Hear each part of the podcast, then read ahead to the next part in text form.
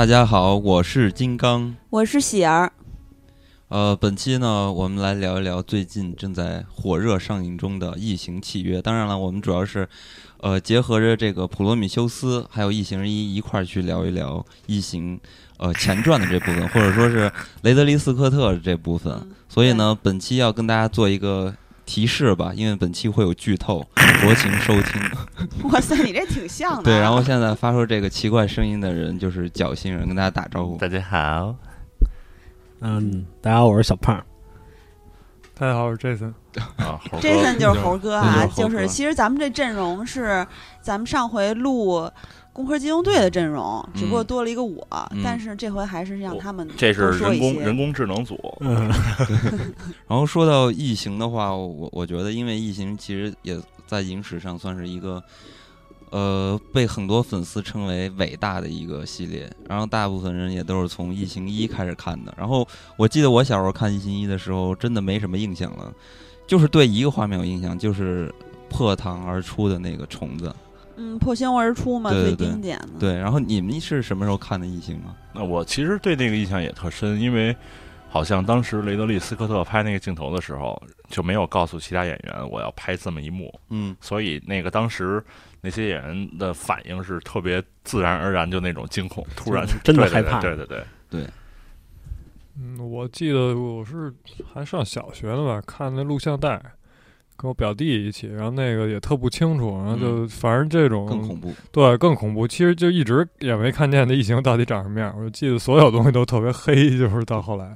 对，其实我我是觉得，为什么当时没记住那个没多大印象，也是因为本身那画面特别黑，再加上在《异形一》里边，其实异形没有那种特别完整的面貌出现，也越是这样，会让人觉得我操太恐怖的感觉。你看咱们看好多那种怪物片儿，那怪物片儿登场会有 BOSS，呃，不是会有 pose 的，就会亮相的，然后让你会看到这怪物的形象啊，呃，所以看这异形的时候觉得很奇怪，然后你越是不知道它到底是什么样。你就越恐惧，就有这种那种好奇和未知的感觉，而且异形就是它的那个设定也是符合。其实我我是觉得，就除了大家经常说的他的什么呃这个生殖器的隐喻啊，生殖崇拜对之类的，我我觉得你看他有些东西，呃，尤其是在《普罗米修斯》里边，他的那些造型的设计，也有一点克苏鲁的感觉，就那大须子，尤其是大章鱼。就是把那个大白人抱脸的那个大章鱼，嗯，对，对，是说到这个克苏鲁，就是这个呃异形的这个号称异形之父的他们这个就是美术设计叫 H.R. 基格，他不是还画过一个画集嘛，就是《死灵之书》。嗯，对，《死灵之书》那就是看过克苏鲁神话的朋友肯定都会印象非常深刻，那就是克苏鲁神话这个系列里面非常重要的一条线索。嗯嗯，所以当时看这个一的时候就觉得我操，简直太经典了。然后。呃，除了像这个片子里边里边它有很多惊悚吓人的元素，我觉得在《异形一》回过头再去看啊，就发现其实里边有很多的，也是有很多的点是需要怎么去挖掘的，因为他在片子里边没有去解释。但是呢，二三四再往下拍的时候，好像进入了一个怪圈，就其实。可能每个导演都有自己的风格，但是他的那个设定还是延续了异形这个生物的角度来去说，就是还是把它变成了一个动物，然后去演示它的那个进化。对怪物电影，对就俗套了。其实第二部卡梅隆的那一部完全就变成了动作大片儿，然后第三部是戴芬奇的处女作嘛，其实就有一些宗教意味。然后第四部是热内的，对吧？热内指导的。看那个看完二三四的时候，就会觉得这个。雷老头可能就会觉得 特别不爽。雷老头，人家叫雷公或者雷老爷子。对，然后就是说我在这个片子里边。呃，挖下了这么多的这个浮点啊，这叫什么坑吧？然后很多人都没有去找我这个方向再去完整它。而且当时呢，其实他在做这个影片的时候也有想过要往前去挖，就讲这个大白人的故事。但是因为这个福斯啊，然后乱七八糟一直在往后拍，尤其是拍到那个呃 AVP，然后对那个。老雷头就实在有点忍受不了了。说《异形大战铁血战士》是吧？对对对。其实雷老爷子跟他的好基友詹姆斯，就是卡梅隆，他们曾经一起商量着拍《异形》的前传三部曲。然后，但是就像金刚说的，被片方呃，就种种原因吧，没有实行。然后过了多年之后，是片方承诺雷老爷子说，这个前传的整个系列都绝对是会由你来指导，不会有别人来去给你的世界观捣乱。嗯，然后就是就像其实之后的二三四那样，嗯然后雷老爷子欣然接受，也是在八十岁左右的高龄嘛，继续拍摄。然后其实有很多的网友都在说说，啊、雷老爷子拍《异形一》的时候已经四十岁左右嘛，嗯然后他在拍《普罗米修斯》的时候已经八十岁的高龄，然后能够在大荧幕上看到就已经非常开心了，就特别感激他，然后希望他长命百岁。其实几乎每一个喜欢异形的朋友都在这么说。嗯当然之之后还有那个呃《银翼杀手二》嘛，嗯就是喜欢《银翼杀手》的人也特别希望雷老爷子能像大卫一样永远活下去。对对，但是不管怎么说，其实这个，我我觉得这呃也有巧合，就是运气啊。当然了，这里边还有很多人的这个帮助啊。你你像那个卡梅隆，当时其实片方就想让他来去拍那个。异形大战铁血战士，然后他又觉得这个 会把这个系列毁了，所以他拒绝了。所以呢，一直到二零一二年吧，然后就有普罗米修斯，然后又时隔五年，就等了五年，然后终于看到了《异形契约》。然后咱们现在就是正入这个正题啊，就跟大家聊一聊《异形契约》还有《普罗米修斯》。然后其实我我个人对那个《普罗米修斯》的这个评价其实特别高，嗯因为呃大家都知道可以查到《普罗米修斯》那个嗯评论吧，其实还是比较分两极化的。你包括现在再去看豆瓣上的评分，好像也只有七点多分。对，七点二左右，七点一现在才，但是呢，呃，对我来说，对，但是对我来说，这个片子好像是呃，就是处于跟我同同就是平行的这个时间段里边儿，让我感到最震撼的一部科幻电影。为什么这么说？就是因为我觉得咱们看有很多很多的科幻电影，当然有好的也有不好的，但是大部分科幻电影其实都是在讲一个概念，就是在讲一个设计，在讲一个概念，就是它更多的还是一个或者说类型化，或者说是讲一个故事，但是这个故事可能就是。嗯，因为这个概念设立了一道规矩，然后在这个规矩下，然后演绎出来一段故事。但是，直到看了这个《普罗米修斯》的时候，你才发现有一部科幻电影的原创度这么高，而且它讲的已经不，它它不是那种完全商业性的去讲述一个故事，而是在这个概念的设计下，然后它涉及到了很多特别终极的一些问题，比如神学、哲学还有科学。所以我我觉得这个影片就对我来说是很伟大的一部电影。然后我我不知道你你们有什么看法？我说一个就是挺有意思的事儿，也是那个就刚看完《普罗米修斯》的时候，就是我当时愿意看一些那个阴阴谋论的一些人的嗯看法，对对好多事儿的看法。然后有一个特别有名儿的人，可能关注这些呃问题的朋友会知道，他叫 Alex Jones，然后他就有他有一个那个节目叫叫就叫信息站 Info Wars，然后他他在这个嗯、电影出来之后，他就就发了一个视频，然后他因为他一直有一个看法，就是说所有这些能够，比如就是就是好莱坞这些电影，它都是这个所谓。暗中操纵这个想想控制嗯全人类意识的这么一帮精英，要给蜥要蜴人嘛，对，是不是蜥蜴就无所谓，反正是有这么一帮人，他那个就是要把他们的一些价值观灌输给大众，所以他们会选择一些就是符合他们价值观的题材，然后去、嗯去去去资助这些电影。然后嗯《普罗米修斯》就是特别符合他们价值观的一个，嗯，所以因为他们就是相信这个，嗯，地球人是呃起源是不在地球上的，嗯是那个就是就是就是外星人，然后来到地球，就是创造待会儿可以可以多说嘛，就是就是就是有一个就是苏苏美尔文化的那个石板上，就是他们有有一些被历史学家认为是神话的这么一些嗯。故事，但是呢，这些故事特别奇怪，就是这些故事其实在它之前不知道是怎么来的，就是他们如果是神话，一般都是传承下来的，但是这些神话到底它的源头是什么不知道，就从这个文化有就已经有很完整的这个神话了。嗯然后讲的就是这个太阳系里边还有一个行星，就是离咱们其他行星都很远，然后叫叫 Nibiru，这个行星就是它这个上面有有一个特别高等的民族叫嗯 Anunnaki，、然后他们来地球是为了开采黄金，然后修补他们的那个大气层。嗯然后他们就是在大概四百万年前来地球，然后这个过程之中，他们不想自己做这些事儿，然后他们就是有一个科学家叫 Enki，也就让他嗯去用那个类人猿的基因和他们自己的基因，就造了这么一个低等的种族，嗯就是就是咱们现在人类，就是最早的非洲的黑人，其实，对对，对然后就是就这个种族就是他们的奴隶，就是给他们开采黄金用的。嗯啊，但是过了一段时间，就是说他们这个，就是他们这个神族里边也有分歧，有人认为就是，嗯、我们可能创造了一个种族，应该好好的去，等于他们虽然是我奴隶，但是有些人对对这些人产生感情了，嗯。嗯。对，就是实际说就是这我们也应该让他们主宰这个星球，因为不是我们的星球，嗯。然后就把他们等于也培养出了一些所谓领领导人、这国王什么的，嗯。就建立起人的这个社会秩序，对。就嗯。就建立起最早人类文明，但是这个人类文明是在咱们现在的人类文明之前的，嗯。就是要要早很很，就是几万年之前。嗯。然后后来这个文明又又又因为呃被毁灭，反正很很复杂，就是然后这些故事又启发了苏那个苏美尔人的这些所谓的神话，包括启发后来的圣经的这些故事，其实都是从那时候来的。嗯。然后再再回到这个阴谋论，阴谋论呢就是说这些精英是他们很了解这些故事，然后呢，嗯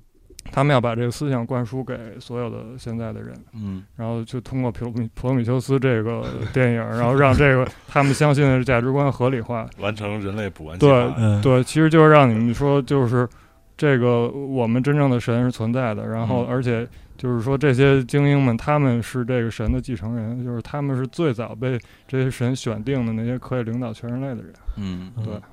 所以说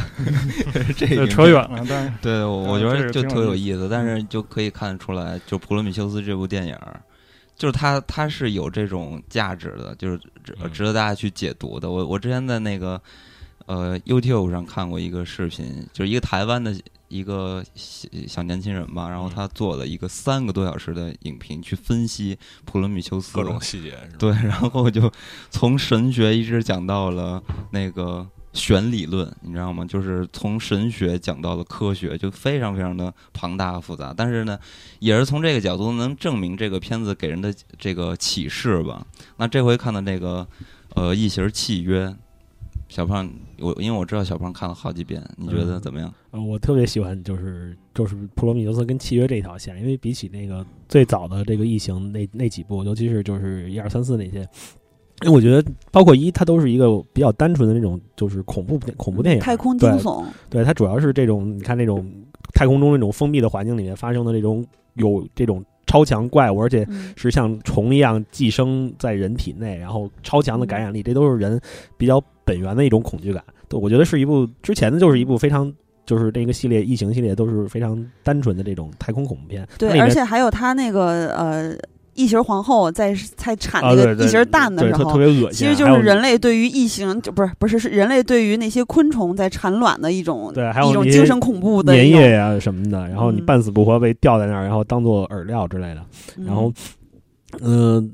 我觉得，但是包括他那个前面几部里面的那个生化人的地位，也不像是在这个普罗米修斯和这个契约里头这么突出，因为他那个、嗯。那里面的生化人虽然也大部分就是反派嘛，嗯，然后嗯。但是他们我觉得主要是作为这个就是大公司的一个就像是一个阴谋的延伸，他是去监视这些人，或者是去秘密执行一些任务，他并不并没有像就是这个就是后面这两部电影里的这个大卫这样，嗯。就是拥有这么独特的就是智慧跟思考能力。嗯但是我觉得他这个，呃，为什么喜欢说这个契约这部让我特别喜欢，就是我觉得他比起这个普罗米修斯里面给了这个大卫更多的戏份儿。我觉得从某种程度上说，呃，就说那个秃头种族他们创造了人类，秃 头工程师是吧？对对，然后他们创造了人类，然后人类又创造了这个生化人，然后生化人就处在一个非常尴尬的地位，他就是奴隶的奴隶，但他却比他的创就是创造者，呃，更接近神，对嗯他比他们更优秀。就是你看这个普罗米修斯，就不是普罗米修斯，就是这个异形契约开始的那一段戏，就是刚开始的那一段戏，大卫跟他的创造者的那一段对话，嗯我觉得就是非常去，就是非常说明这个问题。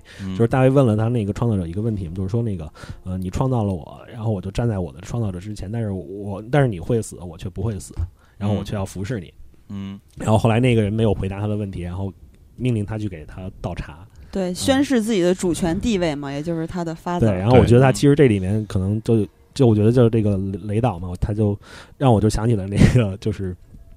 像是在那个《银翼杀手》里那样，就是他可能更多的去思考了这个人工智能，或者说是这个人作为创造者，他创造出了一个可能能比自己更先进、更高级的这么一个东西的一个后果。嗯，我觉得他可能跟这个《银翼杀手》里面的一些就是那种比较就是深刻的思想，就是有了一些重叠。我觉得咱们那个一会儿人物咱们可以具体的去说，还有剧情。然后，因为现在就是大家可能就是网上啊，有很多人也是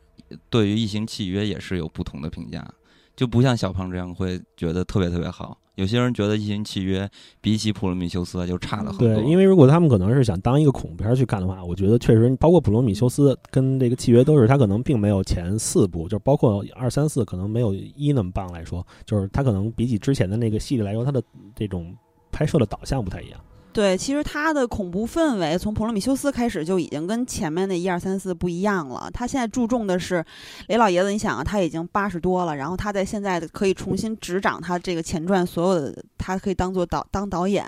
然后他就开始去可以大胆的去。拍更多关于他价值观和他他想展现的这个世界的事情了，所以其实氛围那方面，我觉得反而不不重要了，在新的前传系列里面。但是，但是我看这影片的时候，依然啊，就是我看《普罗米修斯》或者说《异形契约》的时候，我看完都是。用四个字来评价这片影片，就是触目惊心。就是我看了很多恶心的怪物片儿，但是从来没有一部电影，就是像异形这种生物一样的存在，让我觉得这么紧张。就是那那种刺激感。就我觉得，你就是不管从哪个角度去看，可能是从一个神棍的角度来去分析这个影片，或者说从一个类型片的角度去看待商业片的角度来看待这个影片的时候，我我觉得都会给你带来快感。但是就是有一点不爽的，就是那删减嘛，因为这个。它跟金刚狼还不一样，就是这个真的有点像便秘一样，你你都能感觉到马上要拉出来了，但是就出不来，就那种感觉。但但但是我在录影，咱们录音前我刚看完契约，我觉得其实作为一个。关注异形这么多年的一个人，我觉得好多镜头我可以脑补出来了。对，比如说破胸而出啊，破背而出啊。对他确实有一些，就是这个恐怖片的这个，就是他拍摄的手法还是沿袭了他这个就是异形正传的那些那些方式。嗯嗯，他还得服务这些原始的喜欢这个恐怖题材的粉丝。我觉得，那其实刚才咱们说了，就是简单的去说了一说，就是咱们对于这个影片就是表明一下态度，其实还是觉得不错的。或者说，可能猴哥有不同的意见，但是我我我是觉得，就是咱们 说，嗯不不用说，反正没没人不同意见，就是就是期待太高而已。呃，猴哥就是稍微期待有点太高了，是吧？对，嗯，呃，反正就是我我是觉得这个异形契约呢，它是就是填上了一些普罗米修斯挖的坑。但是呢，依然还会有很多很多的东西没有挖出来。所以说，这个影片我觉得最有意思的不在设定，因为设定的时候其实从异形就大家都说的太多了，而且网上都能查到资料，这个官方也都有，而且包括我自己也有那异形的插画，不是插画集，设定集嘛，也都也都看过。我觉得咱们就不要去聊这些设定的东西了，我觉得咱们可以去。呃，挖掘一下本片的人物啊，还有他的线索，还包括他的故事，还有所他所想呃描述的一些东西。首先呢，我我是觉得这个影片最让人好奇的地方，就这个系列啊，那肯定就是这个工程师的存在了。嗯，太空骑士这个秃头种族，对，因为 是这样，嗯，因为是这样，就是呃他们是进入名人堂的成员，就因为是这样，就是。呃，咱们现在对于生命的起源，大部分吧，就呃比较主流的说法就是那个化学起源说嘛，就是从那个各种化学成分一些元素啊诞生的，然后从非物质，然后变成有生命的物质，然后花了十十多亿年才诞生出来生命。当然还有其他的说法，也就是说是那个彗星说，就可能是行星啊彗星，然后撞地球，然后带来的一些元素之类的。然后还有一种说法就是外星人说。就是外星人创造的人类。那当然还有一种说法，就是关于宗教那种，就是有神这么一个存在，就是来创造的人类。其实像契约这一部里面那个舰长嘛，他就是有宗教信仰，他信奉神嘛。嗯嗯。然后咱们可以看到啊，就是这个呃普罗米修斯这里边，他就引入了，好像给人的感觉，他就是偏向于外星人创造。生命起源的这么一个说法，然后这里边就像刚才猴哥说的阴谋论患者，不是也不是患者，阴谋论人群他们这么猜测的。其实我之前也听到过一些呃这个阴谋论的对于生命起源的一些说法，但我觉得那个比刚才猴哥说的扯的太多了，就简单给大家聊一下，因为突然说到这儿，我就就是想起来了，就是当时就说这个特别逗，就说这个就跟星球大战一样，宇宙是存在不同的生命的和呃那个族群，然后他们就。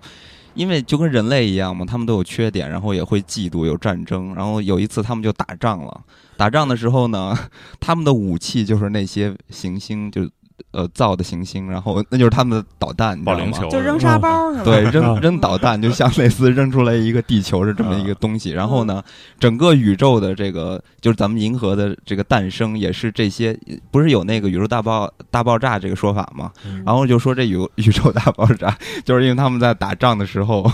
然后发出来的这些。导弹，因为导弹都是那个行星嘛，然后撞击，然后撞击又有引力，然后哇哇哇就诞生了。但是呢，之后他们就觉得这个 战争有点太悲惨了，因为就跟那个《星球大战》里边不是有那个联合国嘛，像人类一样有联合国，联合国看不下去了，就出面弹劾这件事情，跟这些敌对的呃这个不同的国家就说咱们来就是和平的解决一下吧，添一个。条约之类的 就不要再打了，然后当时他们就签了一个条约，呃，签完这个条约是说，就是因为当时这个呃战争啊，就是这个行星的撞击什么的，就诞生出了地球，然后这是一个附加的产物，他们没有想到的。他说，既然有这么一个东西，那让大家都合理啊，就是说，呃，可能势力比较小的那一方，那我们就把地球让给你们，你们拥有地球的主控权，然后这些人呢。呃，表面上是谈的，就是这个平和了、和平了，然后呢，那帮人就就是拥有了地球，他们就在地球上创造了生命。他们创造的生命其实好像也是为了去，呃，发展更新的科技等等之类的，还想维持这个战争。然后据说呢，这类型人呢，就那就是那个掌管地球的这类型人，他们的外观长得很像蜥蜴，所以叫蜥蜴人。你你包括咱们那个女娲。不是说有好多壁画嘛，都是那种像蛇形一样，对对对，然后就很多人有传说。但是呢，这个最早的说法也是从那个非洲那边起源的。但是我我是觉得这个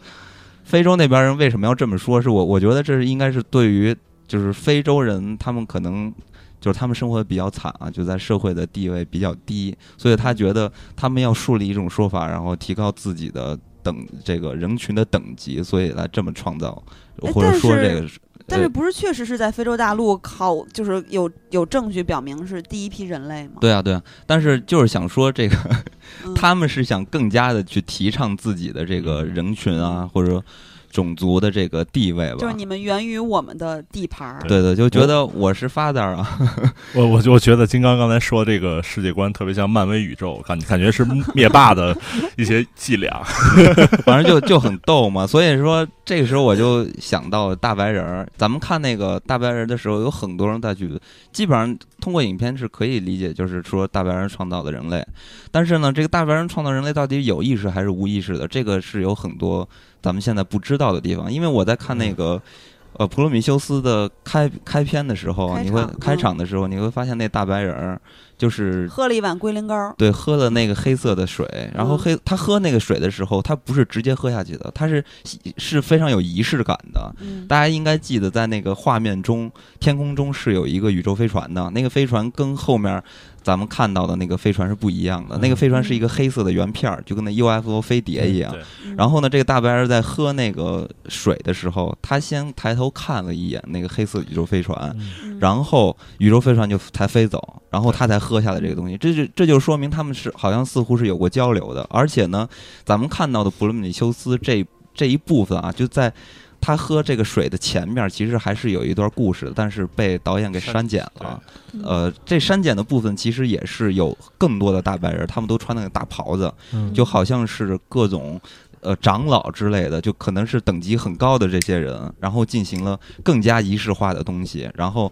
呃，给了他这些东西，然后好像还跟他说了一些什么样的东西，就好像他要献祭似的，是吗？对对对对，然后就坐上了飞船再走，这一系列发生这件事情，而且从这一点你可以发现，这个呃叫什么大白人就是工程师，他们有两种飞船，对吧？嗯，这两种飞船就是有人就猜想啊，这当然是我看的有些人的说法，就是说这个就像人类去呃造飞机一样，可能造直升飞机，也可能造那个喷气式飞机，它的外观是不一样的。但也有可能就是说是好的大白人和坏大白人，对，所以以至于这个。嗯，就是喝那个黑水的这个大白人儿，他有可能是接受了惩罚，也有可能是进行了一种宗教式的仪式。然后呢，他被分解了，分解之后很有可能他只是因为这个仪式啊，然后被分解，然后才诞生了这之后的基因啊，然后创造了人类。但是也有可能是说他被流放了，呃呃，不是，但是也有可能是说。他们现在要做的这个仪式，就是一个要创造生命的一个仪式，也就是说，这是有意识和无意识的说法。呃，总之，反正就是大白人的猜想是很多的。对，我觉得在那个普罗米修斯开始的这一段戏，我觉得是留了挺多悬念的，因为你看那个，就因为你看咱们在这个就是这个后面这两部电影里面提到过，就是。他这个人类和这个就是这个秃头种族的这个基因非常非常像嘛，基本上完全吻合。然后，但是你看他那个大白人喝了龟苓膏之后，他就被分解掉了。但是，呃，那个然后他到水里之后，然后片头还有各种 DNA 啊什么这些。对，然后但是那个《普罗米修斯》里面那个女主角的老公喝了，虽然只喝了一滴啊，他只喝了一滴那个原液之后，他确实改变了自己的形态。咱要要是这么说下去的话，他那个大白人他喝了那个是两种东西，对，应该也会就是，如果他是变异型的那种病原体的话，他应该也会被改变，就是会变异而不是被分解。嗯，就很有可能是。对，我觉得可能是它可能是一种很两种很类似的东西，但不完全一样。我也比较偏向认为，他那个普罗米斯开头那一段，那个那个喝了龟苓膏的大白人，就像是可能是人类的始祖。他他也没有交代这个。片段到底是发生在哪颗星球上？因为看起来非常像地球，看起来应该是地球。而且很有意思的是说，就是当那个肖博士他们要去寻找大白人的时候，他们首先是看到那些壁画嘛，壁画上你可以看到大白人是。指着一个星系的样子，让他们去寻找他们的感觉。所以，呃，有很多人就猜测说，留在壁画上的那些大白人儿，就是代表着好的那些大白人儿。他们要告诉人类，是我们创造你们，或者说邀请人类，是一个就邀请函吧，到我们的世界来观察，来来学习。但是呢，到了就是那个星球是二二二二三。还是对 L V 二二三那个星球上，然后他们发现了那个飞船的遗迹嘛，就是当时大白人要消灭人类的时候的那个遗迹，然后里边有很多很多，就是病毒，对，除了病毒，还有那个大白人的尸体。也就是说，有人去猜测，如果说大白人是分好的和坏的之之类的啊，然后很有可能就是他们产生分歧，对，产生分歧，然后开始了战争。也就是说，很有可能。就是当时的那个画面，其实是一个事故，或者说是一次战争造成的。哎，但是我记得普罗米修斯当时他们看到那些尸体的时候，有一个人不是在临近门的地方，然后他很仓促的在那儿头被斩断了嘛？然后当时还他们还推测，就这些船员，普罗米修斯号船员说，说他们好像是在逃什么？对我，我我其实特别支持金刚这个观点。我我简单的分为，呃，这两个派系，一个是这个麻衣派，就是穿着这个麻麻衣的做的。袍子，还有一个是这种生物装甲，这种就是真正的军人，可能是两个派系，一个是 OK，我要播撒我的火种，然后来创造新的生物，有一种可能是我要反对他们，我觉得这是 不好的，我要消灭他们，所以有可能，呃，因为你注意刚才说了一个细节，比如说壁画上有一个大人指那个指的天空那个行星是没穿盔甲的，对，说明什么？说明。在最早这个始祖死死了之后，就他被分解之后，还有新的大白人在地球上引导人说：“我天空上有一个行星，他们来过。”对，对，就是他们留下的遗遗迹嘛。没错，没错。嗯，所以就就包括咱们看《异形契约》里，呃，那个。David 把这个飞船又开到那个大白人的星球，底下人都是这种我所谓的这个麻衣的这个氏族。对，而且其实很明显的，他们跟咱们之前看到的戴着太空头盔的那些，他们的身高啊，还有长相，就外貌都很不同。对对对。嗯，然后这些呃大白人母星的这些。没眉毛和头发的秃，就是小胖说的秃头，他们的身高和身材什么等等更接近于人类，只不过就是没有眉毛和苏格兰人的区别，都都得秃头。是来到地球 创造人类这个种族，就是为了发展生发。而且其实就是在呃契约，他们在迎接那个半月形的那个飞船，像金刚说的，它其实飞船有两种形态，一种是片片的，一种是半月，就是普罗米修斯他们见到那个，他们在迎接那个星，那那个飞船回到他们的这个母星的时候，我觉得很有仪式感，就打光啊等等，然后。后这些人全部聚集在那个广场上，然后还有几个就像类似于刚才金刚说到的，就感觉他们是长老的那种身份他们好像比较高高，就是阶位比较高，然后他们站在比较靠近中心的那块儿，嗯。然后他们他们几个就是那么几个站在那儿，然后仰抬头仰望着，但是我我对那段其实是有很多好奇的，嗯。因为首先咱们从那个形象的特征上去看，它并不像咱们看到《普罗米修斯》里边的工程师的样子，嗯。就是他们不是穿那种战衣的盔甲的，嗯。而且再加上他们的，除了像那些战衣啊，就装备上啊，再加上他们那个，就是他们表现出来的这个面貌，你有没有感觉到，其实是感觉他们像是生活在。呃，可能是人类曾经的年代中，就是古代的时候，有点落后是对他们好像还是一个帝国式的，嗯，就是他们还是好像似乎是没有科学，然后更加信仰呃宗教的这么一个，而且而且有个细节就是他们那个降落的那个广场，你会注意到有四尊大佛，有点像嗯。朝不不同方位。嗯，这跟他那个之前那个星球上里边也有这个。巨巨大的那个头像对在普罗米修斯号里面，对我我我我那个只是猜啊，我感觉其实最早他们创造的那个种族不不未必是人类，因为这两个星球看上去看上去是一样的。嗯嗯然后我觉得这个就是他呃们所谓不是大白人的母星所，对，我觉得他们所谓回到那母星，可能是是最早他们就是那个人把自己分解了，其实创造出来的是一个跟他们很像的种族，就是嗯他们后来回的回回去，然后被 David 就杀了的那个种族。其实那个嗯不是工程师，我觉得那个种族，我觉得嗯也是他们的创造之一。嗯对，其实也有可能的，嗯。因为反正我是从他的那个表现来看出来，我我是觉得他们还是属于比较落后的那个状态。嗯或者说你说他们落后，可能也说不好，因为你看他他们有这个接收这个太空飞船的这种方式，而且他们你看他们那个门是自动门，嗯而 且其实他一直没有直接说，就是就是说就是这个最早的这个工程师他牺牲自己，然后他只是把自己牺牲了，没有任何直接的说明说对。就是人类是嗯，是是因为他的牺牲而而产生的，这个都是大家的猜测顺其自然，这么大家全都这么说，嗯。所以说他不一定这嗯是有直接联系，可能说这个导演他设计这个他的世界观，嗯，可能他还是留出了很多伏笔。对呃其实我关于这个种族的这个诞生有一个比较胡逼的想法嗯啊嗯，你，说，然后就是比如说这个，假如说这个太空骑士就是这个秃头种族，嗯然后他们在咱们看到的这个契约里面的那颗星球上，那那些秃头种族，他可能也像猴哥之前说，他可能也是这些就是比较高壮的这种盔甲系的嗯这种秃头种族，然后创造出来的一个，可能是想先模仿一个自己的，可能跟自己比较像的一个。状态，然后去创造出一批生物来，然后来解决自己没有头发的这个 这个问题。对，然后但是他们发现这些失败了，然后他们就被遗弃在这儿了。然后我们为什么看到它这颗星球上可能为因为它这么大的一个星球，它只有这么一座城市，而且它那个嗯所有的那个生化武器都撒在了这一座城市上，然后他就断言就是这整个星球都已经死掉了。嗯然后没有也没有其他城市的镜头，很可能这些就是一些被他们遗弃的这种就是种族，因为在这个那个城市里面也没有看到有什么其他的飞船，而且他们居住的那个嗯。环境确实非常的就是挺古。朴，对特别对，虽然他们有这个能接受这个宇宙飞船的这种码头，但是他们却没有离开这颗星球的能力，然后他们还要就是就是过着这种非常原始的生活，就是他们的社会也不对他们其实就是对对是实验的失败品，但是嗯。这些呃，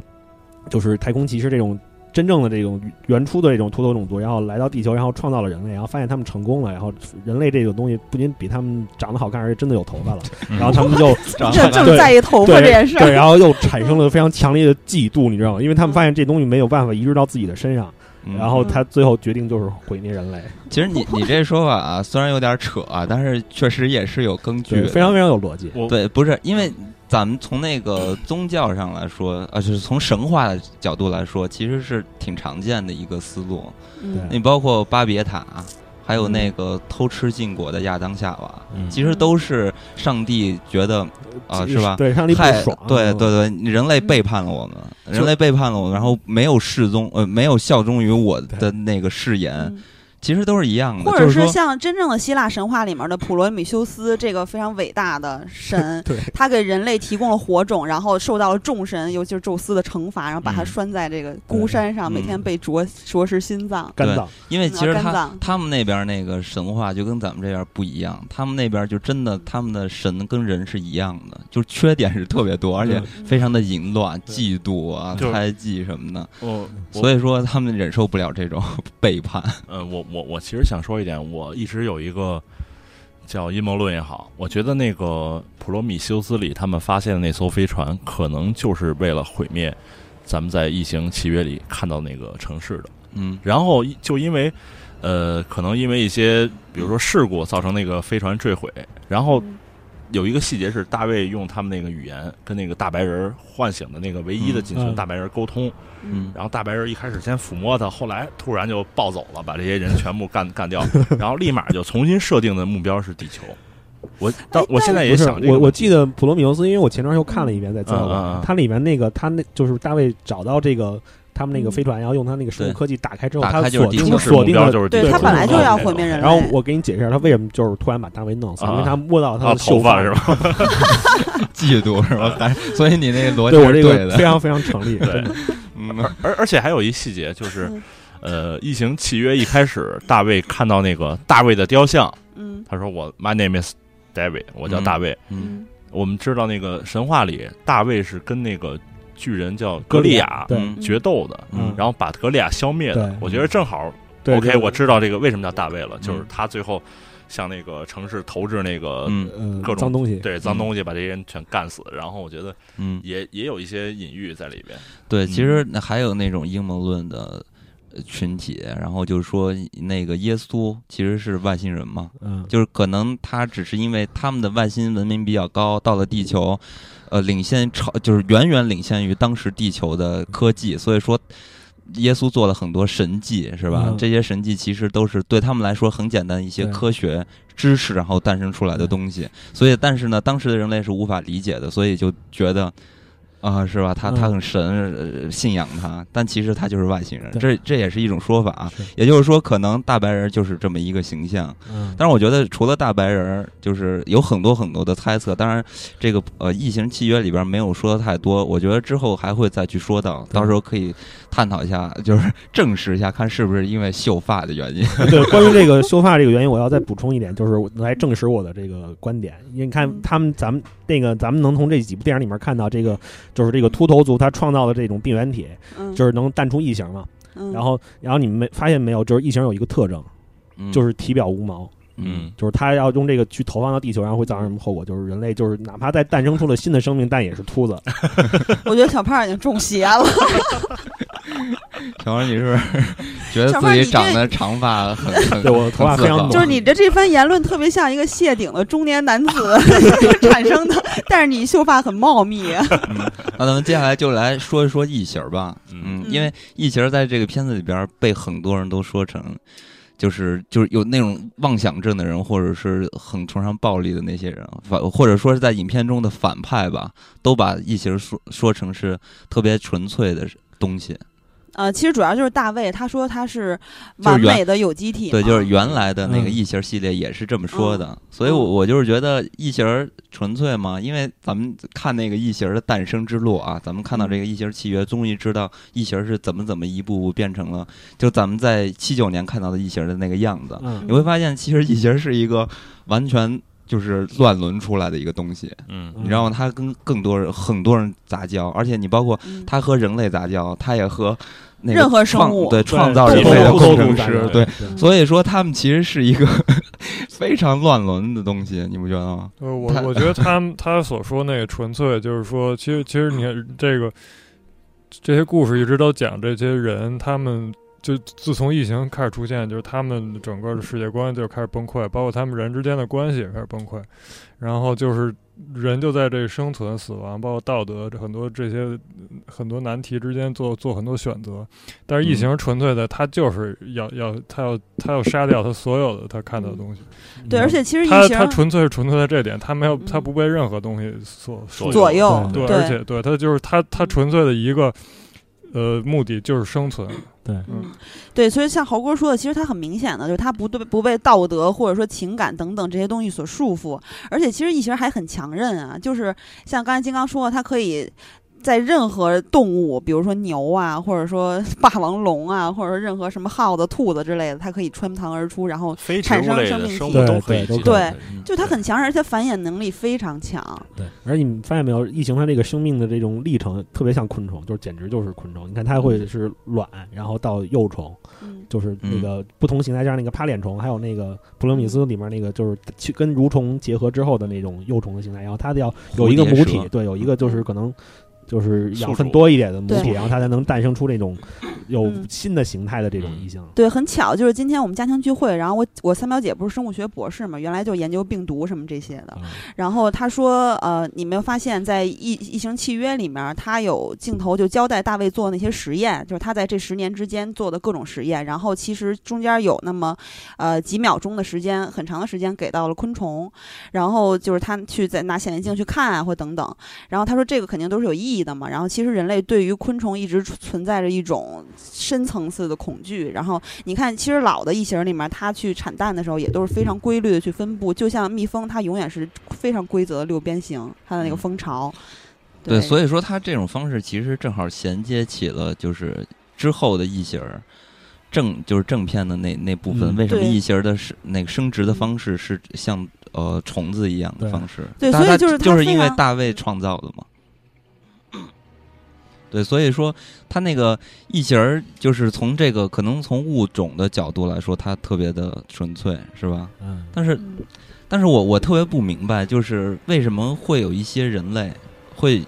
特别的偏执或者喜欢这这样的纯粹的生命？肯定都是那种，你发现没有？就是人类社会中有一个，就是不能算太普遍的现象嘛，就是很多身居高位的人，他们都是谢顶的。然后他们他们可能就是你知道有一种同那叫雷什么父雷正父是吧？所以这个这证明那个阴谋论有可能对的，就是说有一支人类的基基因，他们继承了那个神神这种没有头发的人的谢顶的是 神族。对，所以那那你说地中海怎么办呀？是一半人类，一半神族，迈克尔乔丹被称为上帝，对对对，篮球之神呢。都是有道理的，对啊，所以你看他们，因为在正传里面，那个公司他其实想把这个异形抓回来，他们那个因为没有交代，就是他们是怎么知道这个消息的，知道这种生物的。但是肯显然在这个异形一里面，他就是这个公司他已经知道有这种生物的存在了。他的那个那个里面那个生化人的秘密任务，他就是把这个呃秘这种神奇的生物带回到地球嘛。嗯，然后但是这个事儿半路上呲了啊，所以这个我觉得他他跟。那里面的说法是要把这个可能要把异形当做武器，可能去研制或者怎么样。嗯，对，当时是这么说的。我觉得这个就是人有一定能力之后，他一定说想想办法让自己拥有更更强的能力。我觉得就是你像那个。大卫他本身是一个人类创造出来的，就是他人工智能的一个最最高成的一个成就吧，算是。对。然后他同样也想创造一个，就是比他自己更高。他可能认为机器或者认为他这种合成的生命不是最强的，他要通过这种自然选择，包括这种。嗯，就就是这种各种杂交的实验，他来培养一个可能他认为比他自己更高的一种有机体，就是所谓所谓所谓的异形。然后就是这个，就是嗯，包括那些军方的那些科学家什么的，就是异形的续集那些，他们实际上也是在想想知道这个就是异形为什么它有这么强的能力。对。然后包括其实现在也有很多就是嗯。就就是又又回到阴谋论，就是我还以为回到工壳了，工壳也是这个是吧？其实什么事儿都不完美，对对，都是就是，其实现在我觉得可能。就是现在有两个发展方向吧，就是一个是基因工程，一个就是人工智能。这这两个东西是也是是也都是真实存在咱们生活之中的。就是如果真的是有很就是有有有财力有有这个就是真正有有有能力的这些人，他们一定会会在这两个领域去去发展。因为我觉得人从就生下来都会问这个终极问题，就是我们从哪儿来的。所以就是如果他人有了这种。他一旦认为自己有潜力去做这个所谓创造生命的这件事儿，他们都会不惜一切代价去去去来尝试。对。对，其实刚刚金刚问那个问题的时候，我就觉没有觉得异形是多么多么完美，但是我真的觉得大卫非常完美，因为嗯大卫他有无限的生命，然后还有就是他的学习能力太强了，他可以在就是比如说《普罗米修斯》里面，他在他在这些人他们休眠的时候，他去读他们的命梦境，然后其实就是他已经那会儿已经有独立思考能力。其实他在那个《异形契约》里，咱们又发现他从刚刚被创造出来的时候就已经有独立思考能力了，因为他问他发子它那些问题，他是一台原型机，对，然后，然后，而且他呃还有拥有了自己独立思考能力，他还有了情感，我觉得这一点是非常恐怖的。就是其实雷老爷子有对，就是现在像猴哥说的，现在真是咱们现在存在这个社会上存在的人工智能，他有说一些他的观点，就是他认为这项科技在现在这个阶段的发达程度已经超出了所有人的想象，因为我们已经开始这工程也不少时间了嘛。然后呃，然后我们已经精通于去做人造的皮肤和人造的这个呃面容啊等等，然后把这些就其实就像机械机一样，对吧？嗯就是机械机，当然还有更多啊。然后就把这些所有的创造到人的这个有机体之中，然后啊不是创把把所有这些创造到人的机体之中，然后大脑还拥有了一个人工智能可以具备的所有能力。然后这个时候我们就需要小心的是，不要让他们拥有情感，因为如嗯果他一旦拥有情感的话，他们懂得了生气。比如说像 Caesar 就是凯撒在《嗯星球崛起》里面，他们其实有了嗯自己的情感，他也是人类创造出来的嘛。因为新的不同于老版的《人猿星球》五部曲，它完全就是因为人类的科学实验造成的。其实里面也是有非常符合当今审美的科技恐惧。然后，然后雷老爷子说，他们如果会生气，有各种各样的情感的话，那么人类将面临的灾难你是无法想象的。嗯刚才猴哥说的那个就是人类发现的这两个方向，一个是人工智能，还有一个是这个基因工程，这两个就是启发了我。然后我觉得，其实你要是从另外一个角度看的话，它这两项就是可以说科技吧，它其实代表的是人一直关注的两个方面，一个就是肉体，一个就是灵魂。然后又结合到刚才说咱们说这个异形，就是大卫人们认为说这个异形是纯粹完美的。我觉得可能就肉体这一方面来说，呃，异形可能确实是你看天生的猎手，杀戮的机器，嗯而且有非常强大的繁殖能力，这是作嗯作为一个生物来说是非常了不起的。而且侵略性很强，它的血还有腐蚀性。大卫，嗯大卫，我觉得他在这里面真的非常巧妙。我觉得他就是想嗯成为一个神，他就是想他在做的事情就是神做的事情。对，而但是且其实他在普罗米，但是神其实是这样，你看，如果说那个创造，假如说，假如说我们有一个神，可能创造我们的神也不完美，因为可能神也会像我们一样思考，就是说，呃，我从哪儿来，我到哪儿去，我要做什么。嗯，就像大卫在契约里面问的，那如果是你创造了我，那谁创造了你呢？然后那就是其实就还有隐含，就是谁创造了大白人？然后我觉得大卫他可能找到了自己想，他他身为一个神的话，他可能把自己放在神的立场上，对成造物者，对对他要去做什么，然后他已经找到他要嗯创造这种、可能这种完美的生命，然后他要毁灭人类，因为他觉得人类不配。嗯，嗯，就他在契约里面直接说出来了嘛。对，而且我其实觉得《普罗米修斯》里面还有大卫他，呃，因为那里面其实对于人类的繁衍，就是这个呃肖肖和她的那个男朋友还是老公啊，反正就是他们俩在，就这男的喝完之后不是做爱了吗？做爱之前他们俩有有有一段谈话，就是他说他没有办法繁殖，嗯然后其实大卫其实也是这样的，就是我觉得他各方面都很完美，唯一的就是他没有做没有办法做自己种族的传承，然后他去缔造自属于自己完全属于自己的这个异形儿这个种族，作为一个造物者。其实我是觉得，就是这个影片和那个《银翼杀手》还不太一样啊。就虽然说这个影片，你看那一开始就是也是生化人的眼睛，和《银翼杀手》刚开始好像看起来很像，包括这里边也有相同的议题。但是我总是觉得《异形契约》或者说《普罗米修斯》对于生化人这个设置，就感觉他想反反映的东西好像不是对于呃科技的一种恐慌。我还是觉得他还是在去探讨着呃生命和人类。你看这个里边就有一种这种层叠的定呃这个递进的关系。对，，而且你看它这里面嗯。对仗很工整，就像刚才说，的对对仗，他这个，我觉得大卫他其实就是相对于异形这个肉体上的这种象征意义来说，嗯大卫的象征意义其实就是灵魂，因为你看他有一个非常完美的灵魂，而且他的智力能嗯看得出来，甚至是远超正常的人类的，嗯。而且他比他以后的这种，就像里面这个契约里出现的沃尔特这种嗯。后面经过人类改造跟降级的，其实沃尔特他应该是一种退化，对。对嗯。对。他他是一个就是大卫就是明显是一个相当来说就是相对来说就是相当完美的一个灵魂，因为因为大卫是那个韦恩科技老板亲自造的亲儿子，对对对。嗯，但是这里边你看就很有意思，就是刚才又回归到这个影片最大的疑问，就是说工程师为什么要消灭人类？他创造我们为什么要消灭我们？这里边你就可以看到大卫做的事情，人类创造了他，反而他会去呃消灭生命。你你这里边是为什么？你你不觉得很奇怪吗？或者说这是不是也是从侧面去想要告诉观众，就是说人类和这个造物者之间的关系？异形整个核心思想就是那一句话，就是要想要创造，先要毁灭。我觉得就是这个所有的主题其实都都是。所以其实这个特别符合这个宇宙间的规律，就是呃哪个伟人我忘了哪个伟人了，说过一句话，他说这个呃。叫什么？就是毁灭是就是偶然啊，不是毁灭是常有的，但是创造是偶然的。也就是说，其实，在宇宙中有一个道理或者有一个规律，就是经常会有发生毁灭。但是这种毁灭好像是，因为我到现在其实我都无法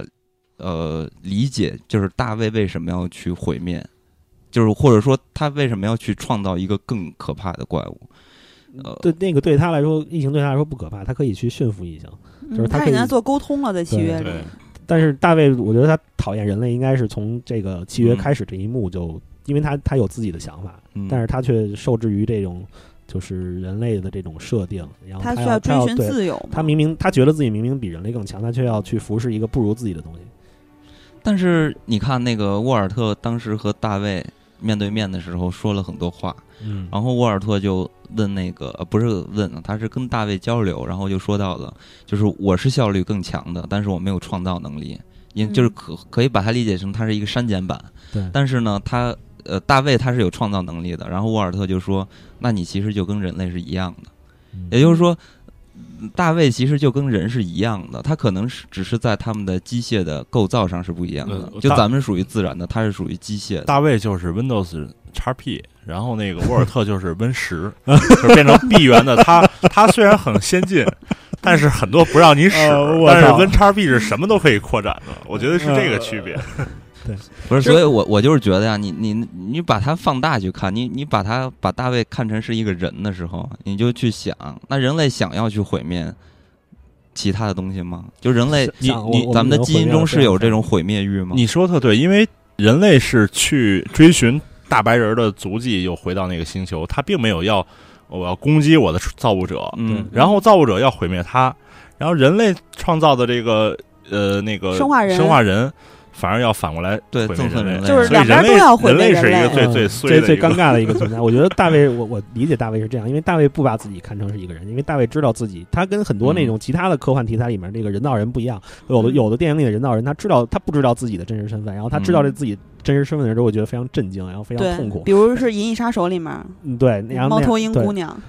然后就对，就像 Rachel 那样。然后，但是这里面大卫他从一开始他就知道自己不是一个人类，而且他比人类更高级，他不可能站在一个人类的立场上去，呃，为真的为人类着想。他能做的事情。我觉得他是，尤其是在发现异形这个东西之后，看到这个生命的一些奇迹之后，他想，他想要成为神。他成为神的有一个，我觉得就是哲学上的一个就是意义，就是他要否定人类。嗯，就适者生存嘛。最后生物链最高的还是最强的。你看，不管你是造物者还是其他的。嗯，你看那个《普罗米修斯》里边有一点啊，就很有意思，就是大卫，呃，之前在看一部电影，就那个阿拉伯的劳伦斯。嗯。其实那个时候，我我我个人感觉，就是大卫这个人的心路历程啊，他他其实刚开始他没有，呃，就像咱们说的比较通俗一点的，就是他还没有觉醒。他看那个阿拉伯劳伦斯的时候，我感觉他是有一种困惑在里边的。你看阿拉伯劳伦斯这个呃电影，或者劳伦斯这个人，其实他也是一一直在寻找自己这个认认知感呀之类的。所以我觉得他刚开始可能他也是有这种。呃，质疑的，就是说我应该怎么样？就他在慢慢的去觉醒。他跟人类一样，他也是带着疑问去做这些事。对，但是他有一点特别有意思的，也是在这个异形契约里边一开场就提到的，就是他出生就知道他的造物者是谁，但是人类苦苦的还在寻找自己的造物者。这这这个就是。我不知道这个 雷老头把这三者啊放在一块儿是到底想要说明什么，但是就给了很多人去思考的一个角度。我我觉得大卫是一个，就是这里的真正的有就像神的一个角色。其实他他对工程师都很不屑，我觉得。对对，就是就是他就是，其实他就想把人工程师在他眼里其实都是略等的。嗯然后对，包括他为什么跟工程师说那一句话，就是其实也没有人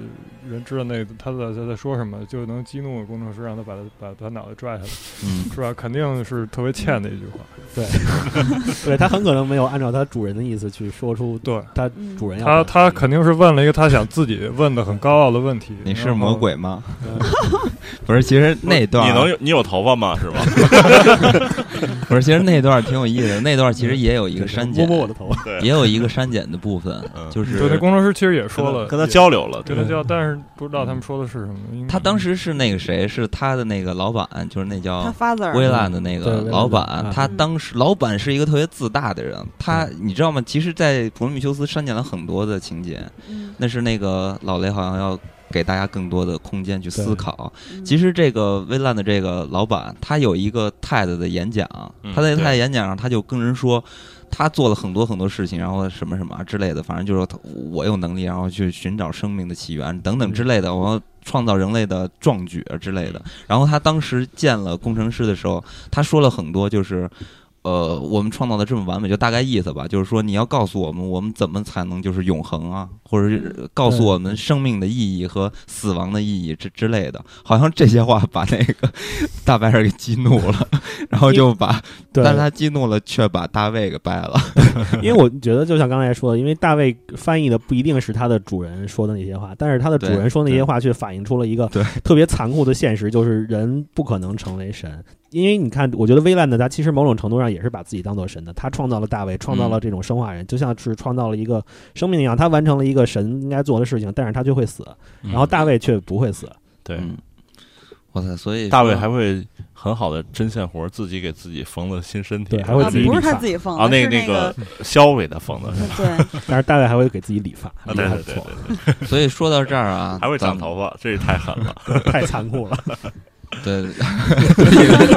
这有这有剪头发的这个细节。对，呃，咱们说到这儿，其实就是正正好引发出来一个更大的就是话题，就是其实剧情的猜想，我觉得之后可以交交给这个创作者来去告诉观众。我觉得他后面几部应该会慢慢把这个对对对都填上。对，但是通过这些话题，我觉得咱们可以聊出更多的很有意思的东西。然后咱们先听一首歌休息一下。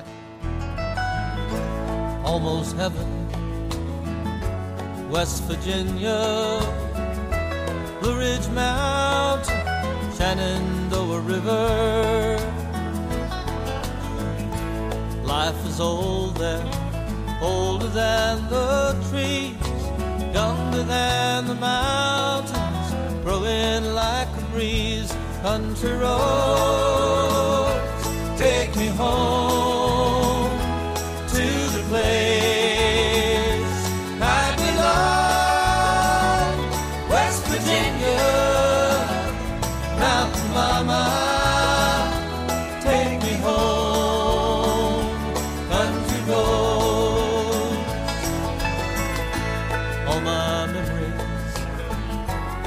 gather round her. Finest lady, stranger to blue water dark and dusty, painted on the sky. Misty taste of moonshine, teardrops in my eyes. Country roads, take me home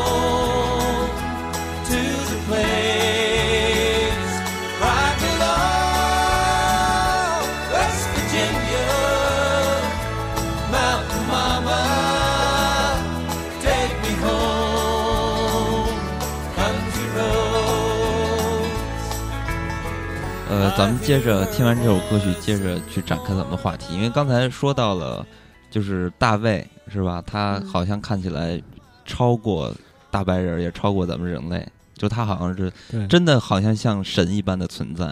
所以我我是觉得，就是咱们这个生命的起源特别有意思。嗯，生命起源到底是必然的还是偶然的？如果是必然的话，他为什么没有直接跳步呃，直接跳过创造人类的步骤，直接创造一个机械人呢？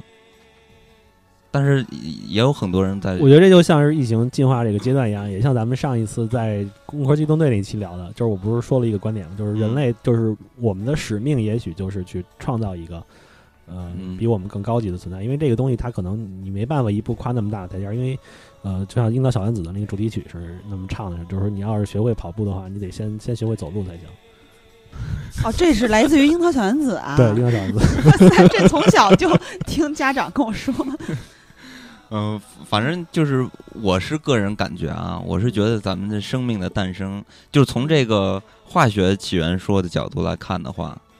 就是似乎生命的诞生应该是偏向于偶然呢。你包括那个威兰的，他也当时也说了，他当时虽然他否定了说我不相信人类就是偶然的诞生，一定是有外星人存在之类的帮我们创造的，但是他在说这句话的前提是他有部分接受了化学起源说的这个观点，所以他才去推翻这个观点嘛。所以呢，我是觉得。呃，生命的起源似乎看起来是一个偶然的事情，但是这个我觉得涉及到一个就是哲学上的问题，它它是一个很辩证的问题，就是偶然偶然你有相就肯你要有偶然的话，就必然会有必然，然后这种偶然其实也是某种必然。那你你这么这么说就就有点诡辩了，咱咱不要往这个聊不下去的角度来去聊这件事情。我我是觉得那个就是，可能很多人对生命的定义就是拿自己，就是拿人，或者是拿咱们所熟知的这个自然界的这些生命，来认为这就是生命，或者说拿拿这拿人的意识认为就是就是说意识的终极形态就是就是人的意识，包括拿我们的智能就当做是宇宙里最高的智能。嗯我觉得这些这些想法其实都是非常非常狭隘的。对，对我，我是相信这个，就是生命有很多种形式存在，就是咱们其实能能够理解的生命，也只只限于这个三维时空的这个非常非常狭窄的这么这么一个时空的。对，我这种一种们所能感知到存在的一切，对，嗯所以就这个这里很多可能看似你不能理解的事儿，就随机的也好，是安排好的也好，嗯，其实你你从这个维度是很难明白它它是为什么。就像星际穿越一样，是吧？对对嗯，然后我是相信这个地球就是最最早的生命，就是生命不等于是人的生命，就是最早本身就包括你这个电影里，就是这个呃工程师他们来来这个星球，然后他自己献祭，然后产生新的生命之前，这这个星球是有生命的，嗯它它实际它的作用是一个，它等于是推进对推进了这么一个过程，或者它等于是改变了这个自然就是发展的这么一个过程。嗯。包括就是我说这个苏美尔人，他们相信这个，就是就是这个阿努纳基这这个高等民，就是这种高等民族，他来把造出了这个奴隶也好，后来变成现在的人类，他也是，他其实他不是终极的生命的创造者，他也不是，嗯就是我觉得真正的神，就是真正的神，不是这个层面的，就是说他可能比咱们要高级，但是他他顶多是算个半个神，或者 是就是他也是对。呃过程中的他过程中，所以所以我觉得就是这进化论也也也是没有问题的，就是确实生物是是有进化的，然后确实这个很多事事情生生命的产生，各种形态生命产生，它也是有很多偶然，然后它可能背后也有必然的一些一些联系，但是这些没有一个说是绝对的答案，或者说它它是这些东西都是同时存在的，都都是合理的，我觉得。但我老是觉得啊，就是如果咱们的生活要是偶然的话，似乎就象征着咱们的生命是虚无的。嗯，我一直都比较相信这一点。你你认为生命是虚无的，是吧？嗯，对，我觉得是从从这层面这个层面上来讲，确实是，嗯，这个意义其实还是你自己赋予赋予你自己的意义，就是你你在没有赋予它意义之前，它就是一个没有没有意义的东西。但是还是那一句话，就是我觉得从咱们自己这三维时空，包括这个就是咱们很很有限的这个五感，你是看不到真正这个宇宙背后的运行的规律的。嗯对所以我觉得这个人是永远会带着这个终极的问题，然后死亡。但是可能你还的还，我是相信轮回，包括意识，它是我是相信真正的神，它不是这个物质层面的神，就是说你物质层面跟真正的精神层面它是相相关的，它只是不同的层而已。嗯就是你你作为这个，呃，我觉得其实我挺相信，就是印度教最早的那个世界观，就是神，他就是第一个，就他没有开始也没有结束，他就是一个终极的一个意识，嗯。然后他实际是把自己变成了这个世界万物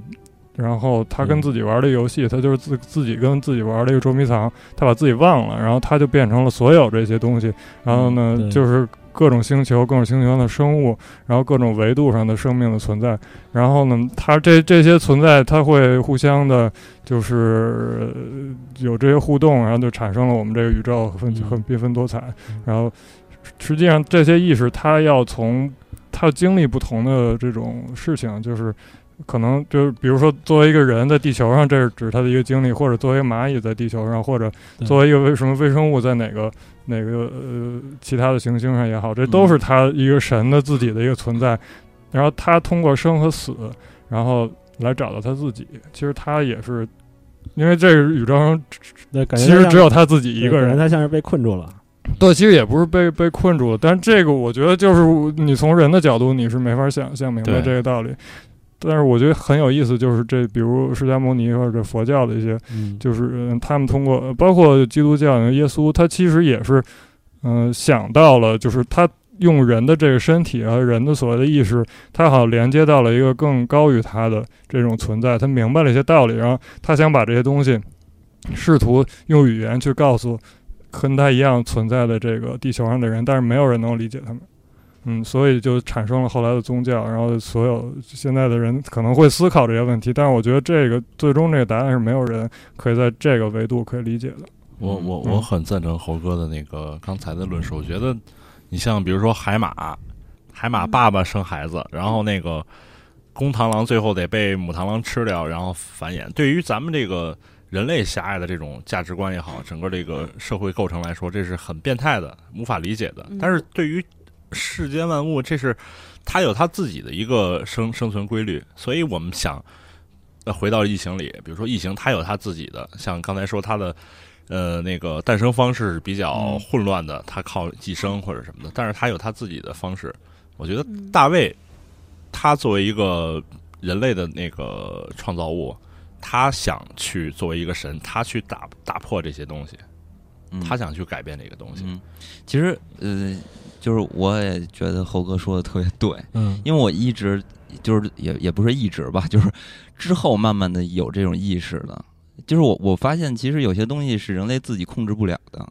嗯，怎么说呢？就比如说感情这种东西，咱们如果从科学的角度来说的话，它其实一点儿都不浪漫。就比如说，呃，你的痛苦、你的高兴，呃，或者说你喜欢了一个人，那那这种喜欢、这种呃雀跃的感觉，其实都是一个化学的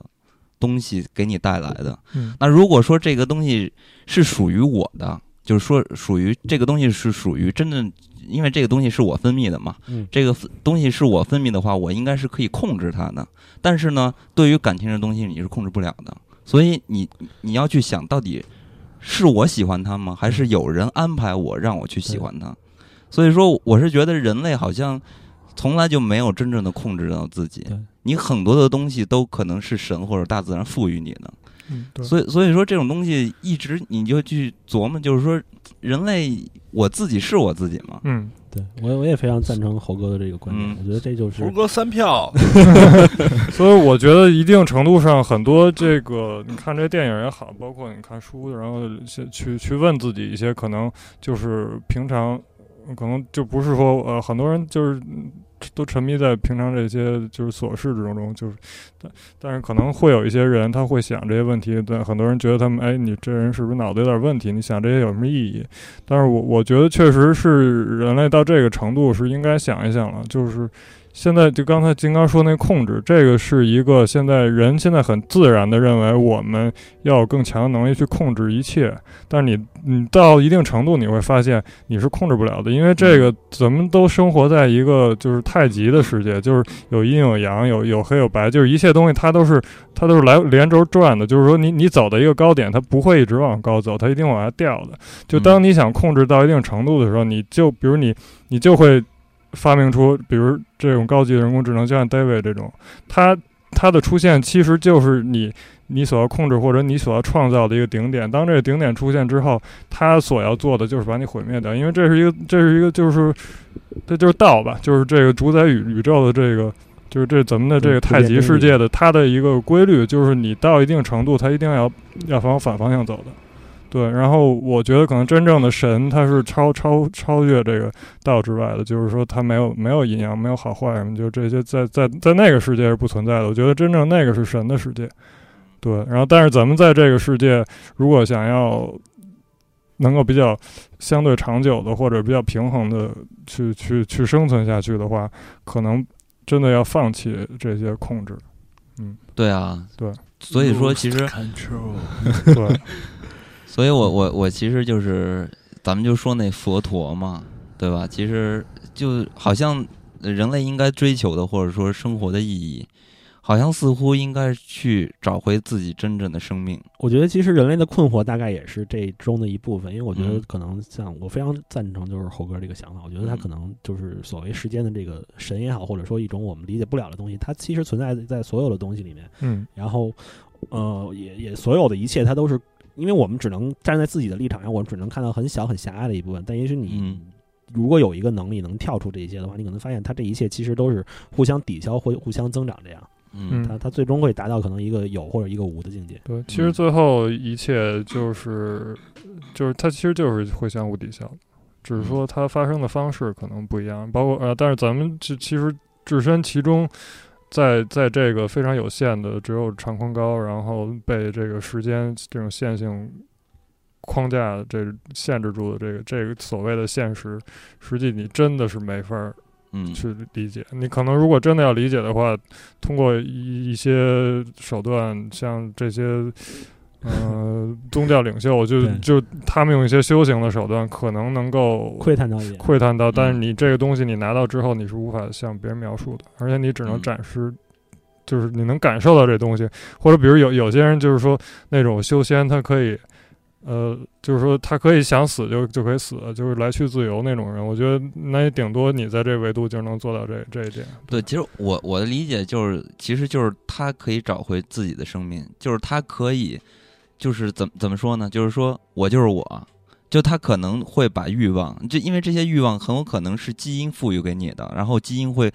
各通过各种方式，比如说。呃，一些化学的东西成分来去控制你，所以，我我我是觉得就是控制欲望。您比如说有很多那个佛家，不是他们就会控制自己的亲教徒之类的，他们会压抑自己的欲望。我觉得这好像似乎真的是在去还原自己的生命，就是把生命交给自己。我觉得这其实是他们选择的一条路，因为他们我们都不知道我们在自己所在的这个维度，不管你是在修行或者在什么样，我认为是我们看不到自己这个答案的，我们只能从这条路上走，然后看看我们能不能到达这个答案。对，所以我觉得，呃，这种我觉得是非常有智慧的一种方式，而且是我我是坚信有很少很少人能做到的，因为这种东西，就说好像就是人天生带来的人性的这种探讨。但是我是说，就是当咱们发现，就是你就说到这些东西，有些东西是你无法控制的，或者说有些东西是。别人附加给你的，也或者说这个别人不是一个人，他可能是一个没有生命的东西来附加给你的。然后越是这样的想法，如果你赞同的话，我觉得你就更加的理解，好像生命是虚无的。那我我是觉得，如果人一旦进入虚无，是不是会就会变得特别的颓废？我觉得不会，我我从我从这个事情里面，就是从一部电影里，我找到了一个偶像来帮我解决这个。因为我我有的时候经常认为我其实对很多事都不在乎，然后我尤其是就是像刚才猴哥说那种思想，我之前也在想过这种事情。然后我有一段时间就觉得真的生活非常虚无。然后但是我看了一部电影之后，我就觉得呃，就是反正让我在现实生活中，我就是像是找到一个根儿一样，我觉得感觉好多了。我为自己从那个电影里找了一个偶像，那个电影就是《磨砂绿脚趾》。然后我的偶像就是都爷，都爷，对，坐着飞毯的都爷。哦，我也其实我也是这么觉得，因为我我也是觉得，呃，既然你接受了生命是偶然，或者你的呃生命的起源是偶然，你的生命是不受控制的，然后你的生命是虚无的，但是呢，当你看清楚这一切的时候，也就代表着你发现了人类生命的轨迹，然后呢，你就会。呃，注意到生命诞生的不易，对对吧？你你你知道那个地球从这个地球好像就将近五十亿的生命了，是吧？然后它诞生不是说人类啊，诞生第一个有生命的东西开始，可能是一个细胞，就花了将近十多个亿的时间。所以你要知道。就是生命的诞生是特别珍贵的。那是对于人类来说，因为这个嗯十多亿，你说这个十多亿年嘛，比如说，这只是因为我们能感觉到时间。对啊对我们来说是，我就是说对我们自己嘛，对我就是说对我们自己嘛。也就是说呢，就是你当你认识到生命的虚无，或者你知道大概的，或者说你现在坚信的生命起源的方式的时候，你就知道生命的诞生有多么不易。也就是说，你现在如果不去做自己，不去活得非常的高兴的话，我觉得你完全就是不尊重你生命的诞生。对，这这是一个给自己的看法，因为我觉得就是这样，因为有的时候我认为就是人可能不一定能配得上那种伟大的智慧，就比如说像嗯克苏鲁里面说的那种东西，就是让人疯狂的智慧，或者说一嗯些、呃我们想我们所能想象的，我们想象力的极限，或者我们思想的极限。也许有人超越了这些，但是我们身为人类就是一个非常尴尬的存在，就是也许嗯我们会死，也许我们会有自身的欲望，会有很多的限制，我们可能真的配不上这种智慧。嗯，嗯，然后所以就是想到这种事情，可能我也会觉得虚无。所以在这电影里体现特别明显，就是人类其实是最渺小的对很渺小。对，然后那个都爷有一句，就是有一句台词，就是就是让我觉得非常非常的安慰我，就是他那个我有一就是有一段话嘛，在那个就是《谋杀绿胶纸》里面，他拿着那杯酒对，灰嘛然后他他不是不是撒撒骨灰，就是他坐在那个车后座上拿了一杯酒，然后说那个 Life goes on，不是 I don't care，I I can't care about that 嗯 shit，Life goes on man。嗯呃，我我我是觉得，就是不管怎么说，就是呃，人类很渺小。然后我特别 就是突然有一有一刹那，又特别理解《人民起义》里边的孙区长。他孙区长天天看星星，然后看的就颓废了。就我特别的理解他，因为 其实在于受到了克苏鲁的蛊远古邪神在沟通，就你真的会觉得，对讲一讲我们的天赋和救主克苏鲁对。你就是你会特别理解他，嗯人类真的太渺小了。你真的这一时刻你应该做自己。嗯，然后除了这些方面，我觉得呃，当然这个影片还给咱们打开了一个特别有意思的话题，也是这个影片的。我我我觉得是终终极的或者最基础的一个设定，就是外星人嘛，外星人嗯诞生生命的这这个说法。那，我我也是觉得很多人其实是对于外星人是有，就相信他们存在的。你你们也是这么相信的吗？嗯，我觉得如果你你知道有这么大的宇宙里，然后如果嗯。只有人这一种所谓高等生命啊，所谓高等生命的存在，我觉得这个是一个反而反而是一个 最最最不太可能的事情。嗯，对，但其实雷德利·斯科嗯特他自己就是、他跟 NASA 这些人的交流也比较多嘛，然后他有 NASA 有个分支机构，他们有一个研究，就是说目前宇宙中至少是有一百至二百种和人类的进化水平相似，甚至是更高的实体存在，所以就是其实，在科学研究上和就是大家。一直的相信上都是都是就包括就是因为你宇宙这么多是吧，这么这么宏大，然后都大家都觉得是肯定会有的，然后目前也有一些证据表明，对，我觉得现在其实发现这种就是，如果有一天真的新闻说发现外星人了，发现跟我们很很相似的这种外星人，我一点儿也不会惊讶，因为我们在我们这样的这种所能感知到的维度里，发现一个跟我们类似、跟我们可能也许跟我们同样偶然的这么一种生命的话，我觉得不是一个值得惊讶的事情。我觉得如果能我们真的能超越自己，窥探到我们所能感知的这个目前所能感知的这些维度之外的东西，我觉得那才是真的让人非常兴奋的。对，我个人是相信这个就是外星人造物这个理论，就是我还，但是我不相信他们是神，我也不认为他们是神。就是我觉得人类现在人类的出现确实是，如果你看这些科学这些证据，它就确实不太合理。就是从这个类人猿，就是或者到这所谓，其实他们现在在科学上认为的早早期的人类，就其实它就是类人猿，就是包括类人猿，其实现在还还是我我相信也是存在的，就有很多科学证据就说这些，比如大这种大脚怪也好，这些雪人。神农架野人，其实这些人，这些就是尼安德特人当时被所谓现在的这，就是人类可能被他们可能被驱赶到，比如森林或者这种就是不适于人类居住的地方，嗯。所以他们的化石就消消失了。就是说，嗯，因为没有世界上没有任何一个就是这个。呃就是就是这种猿猴，或者是生活在这个就是这种呃森林里边的这这些生物的化石和这基本不可能的，因为就是产生化石的基本都是像什么这种沙滩或平原这种的地带，它它因为产生化石的这个有很多这个就是非常需要非常多巧合的这个因素才才可能的，就是一个极嗯低概率的事件。嗯所以说，这个类人猿可能就当时自然发展的这个像像像人类的这个动物，它还是在在发展，但是可能它真的是离人类已经很远了，就跟大熊猫似的，就是找到第一个大熊猫是一个都是一个非常非常非常艰难的事儿。嗯然后你大熊猫本身不是一个就是说那个这么特别灵活的，或者说它也不是生物链最顶层。对，然后我觉得就是真正的类人猿，它活到今天，你肯定是不会找到它的，因为它非常，它一定非常聪明，有很高的生存技能。所以我相信正常的人，就是这个生物的发展，就是这个种，就是这个物种，它还是存在的，跟咱们并存的。但是人类出现就确实是太奇怪了，就是因为你不可能在这么短的时间内，就是你整个的这个骨骼的结构也好，然后你的这个智力的水平，你能够在这么短的时间内就出现。然后现在这个就是基因工程，就是追溯最早的，它就最早的人类的这个祖先，它能查到只能到二百五十万年以前。所以这个也也说明了，就是人类很就是是很近期，然后突然出现的一个物种。所以我嗯我觉得我是坚信，就是确实是有高等的种族，确实也影响了这个地球的生命的发展。而且咱们很可能就是就是不适于在这个星球上生存，有他们的基因，然后所以你对这个是自然界的很多东西你是非常恐惧的。嗯，我我其实就是刚才猴哥说到了低概率这个点，嗯其实我也是觉得人类啊，你你看这个有那科学家去探探测，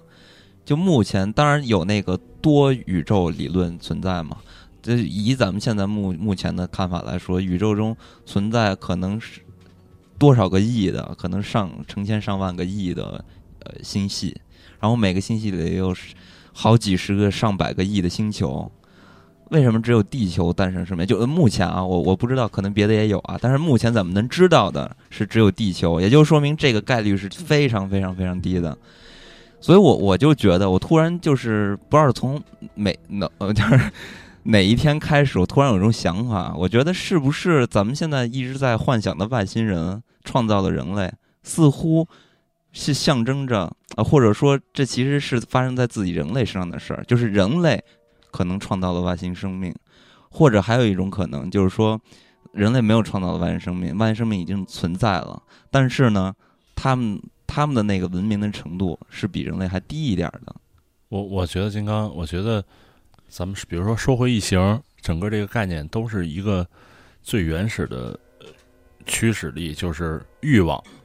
人类为了追寻那个长生不老，我去找我的造物者，嗯然后给我授予长生不老的能力。嗯然后你包括像人类的那个制造的这个生物，比如说像那个 David，他的也有欲望，他的欲望就是我要淘汰掉这些所谓的造物主，然后他们属于低等生物。我觉得整个通篇都在阐述一个欲望。如果人类能摒弃欲望，咱们也没有必要。我我 OK，我觉得在座咱们都坚信有外星人。咱们的欲望就是我们想去外星去探索人，包括 NASA 的它的存在的目的就是为了完成人类的欲望，对对不对？我们包括我们的神学也好，我们有未知的东西，我们想去探索，探索其实就是一种欲望。但反过来说，如果没有欲望，像猴哥，比如说咱们佛那个佛教阐述我无欲无求，我我忠于我自己内心，那我觉得科幻片儿也不存在了，我们的爱好也不存在了，我们的周围所有都不存在了，所以也是一种虚无。就因为有欲望，造成了这所有的一切。我觉得，啊，对对对，是是有这个，我我是觉得科技的发展是因为人的欲望。对，嗯所以你看那个泰国，为什么很多人就分析嘛？泰国是一个佛教国家，为什么嗯有这么多性产业？嗯、就是因为佛教这个无欲无求，对很多事情的态度是嗯无所谓的。所以说泰国反而可以接受这个变性人啊、嗯同性恋等等之类的事情。其实正好是因为他们的佛教的这个根基，才诞生了这种 新产业的这种。嗯，所以说好多、嗯对佛，这我我从一定程度上可可以理解吧。就是其实佛教，就是它其实不是说让你所谓放弃欲望，它实际让你接受所有一切，但是你认为这一切都是正常的，但是在嗯。它在你心里都留不住，它就是让你进入其实这种终极的状态，就是说你你你你多好好到极限，你坏到极限，在它都不会在你的心里留下任何的痕迹。嗯，所以这个并不是说我只要那个最好的，然后我我不要那坏的，然后所他用那就是你还在人人的这个就是彼岸，就是所谓进入彼岸，就是你你放弃了任何这个世界上对，达的这些认知，包括你的判断，这些都都都都放弃掉。那你嗯觉得有没有像沃尔特呀？嗯，就是我觉得还不是沃尔特，其实是一个低更低等，他是一个人人为的，就是你给他加了一个他是有使命的对，slave 对。丢他他确实就，我觉得沃尔特就就像是这个阿努纳奇造的人类，其实他就是一个，你有他的外表，然后你其实也有他的这个大脑的这能力，就像现在有很多人大脑受受创伤了，然后他就有这种超能力，比如过目不忘什么。地球上确实有很多这种人，是吧？就是嗯现在人解决不了。我觉得其实人类就可能每个人都有特别强的这种心灵和智力的潜力，但是咱们都莫名其妙的被加了一个限制，所以咱们其实从智智力上来说是很很很有有缺陷的这么一个物种，其实并没有想象那么聪明。嗯，对，但是我咱们我特别期待猴哥将来会拍一部电影，对，这都说的已经找不着北了，我觉得。但是我就说，就是嗯，猴哥的电影名字叫找不着北，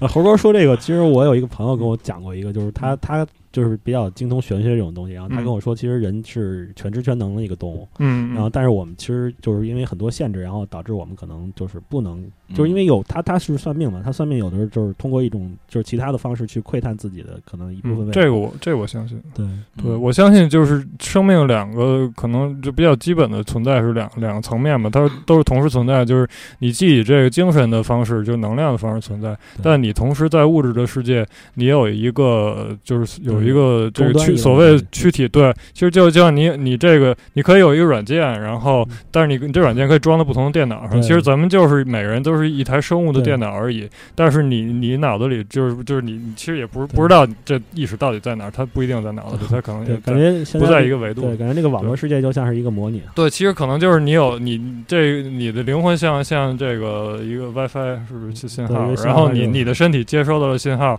但是你你死之后这个信号还在，然后他会如果他嗯可能进入一个更高的层次，它会进入一个比你更先进的这么一个电脑里边儿，它还能继续生生长。如果它变得很差，它驾驭不了新的计算机，它就会降级。所以就是这个轮回的好多概念，我觉得也也是为什么那个古人他有这个概念存在。我觉得他们肯定是从一些方式上，通过一些方式，他窥探到这个真实的这这，就是说，可能这个就是所谓的道，就是你你精神，如果你越发达，你可能会拥有一个更更好的这么一个所谓终端，就是。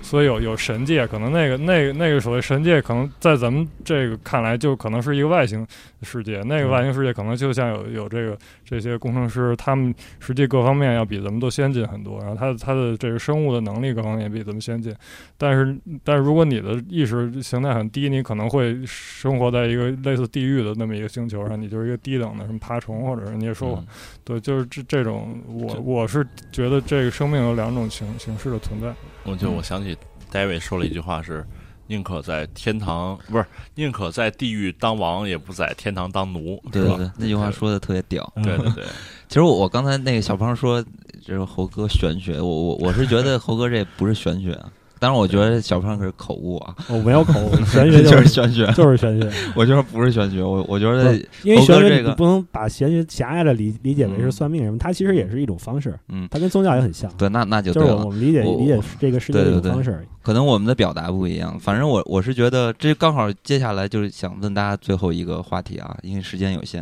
嗯就是说到这个宗教啊或者信仰，我我一直觉得其实有宗教信仰这个事情不一定代表着就是好的，而且包括这种佛学的东西，我我觉得我我把它看成的更多的是学问，而不是宗教信仰。嗯就是说，它是一种类似于科学的方式，然后去就科学也是一样的，就是解释解释生命或者解释你世间万物的一种说法。嗯的一一种道理嘛，所以咱们都是在不停的去学习。那嗯咱们你看，咱们看很多科幻片子，比如说比较好的科幻电影，像《星球大战》啊，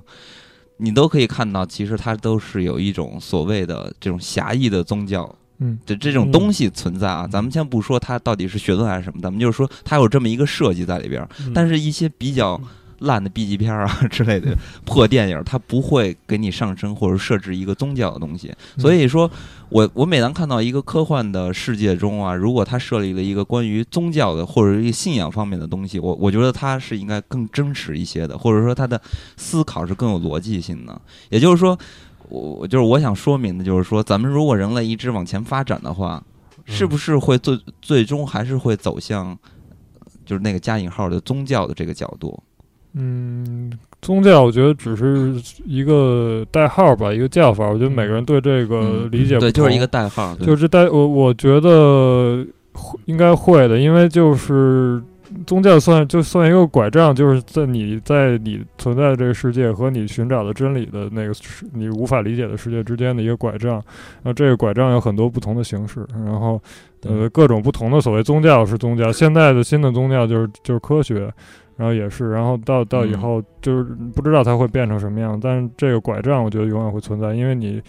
嗯，总是需要这这么，就是你要借助一个东西，就像这个你修佛什么这些，你你其实所谓很多修行的方式，它也是一个拐杖，因为你不可能直接跳到那个状态，对就是嗯你必须需要一个东西来帮助你。对，嗯所以我觉得人类应该就是往后发展的那个面貌啊，给我展现出来的应该就很像片子里边工程师他们那样穿着大袍子，你知道吗？就是嗯，它也是越来越远古，也是一个代代号。我觉得其实对，就反骨的样子对，。其实我觉得这个宗教这个东西，我对我来说，我现在觉得它其实是无所谓的，因为它就是嗯像火哥说，就是一个一个对我方式。我觉得其实宗教存在是一个一个落后的表现。其实我觉得，就是因为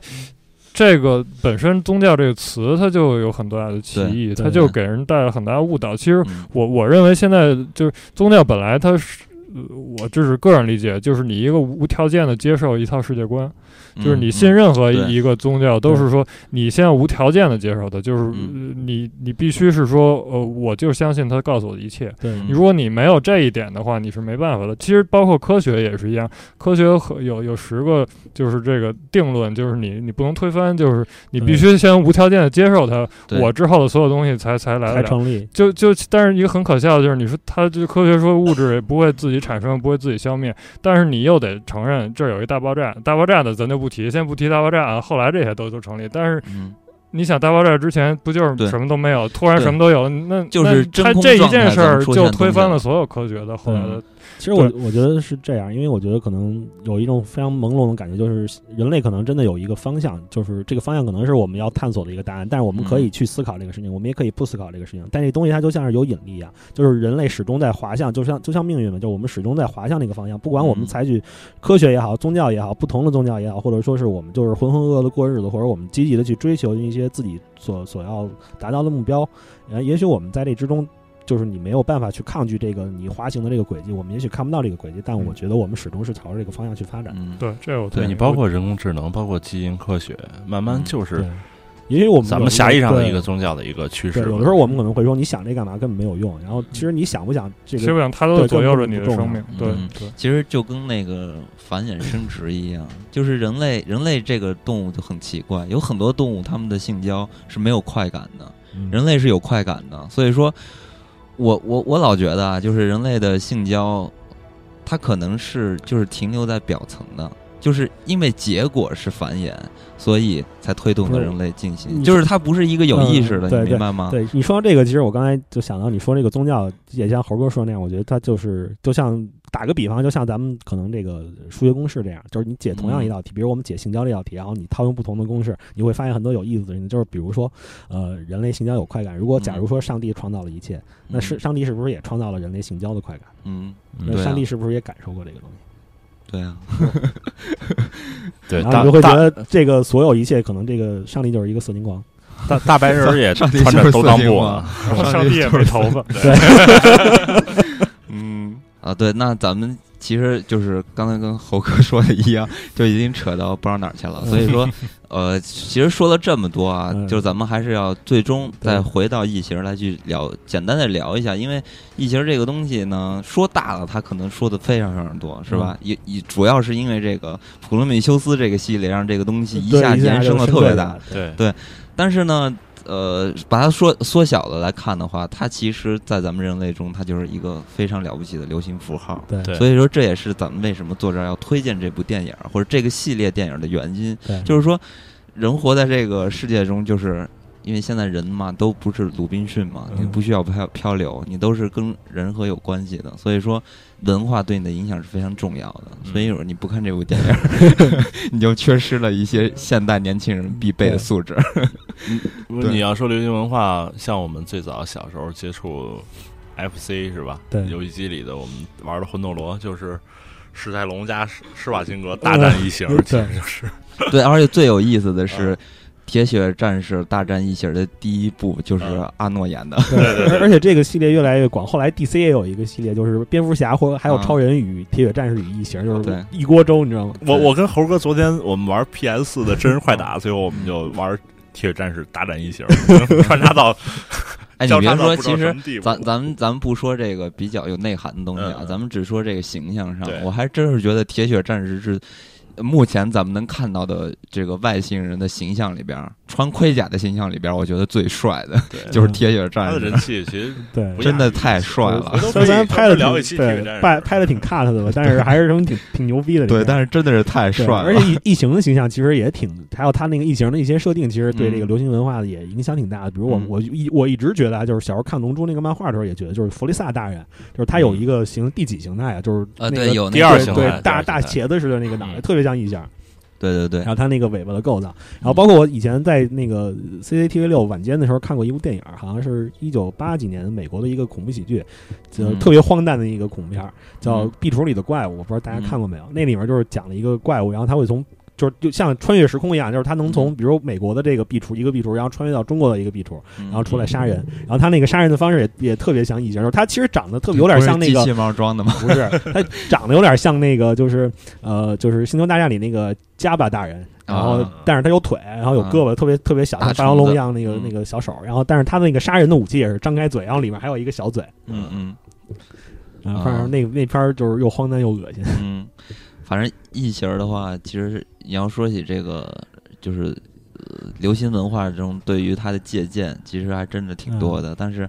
你归根结底吧，其实它还是因为那个创作者的他们这些人的素养。嗯，吉格老师，嗯嗯，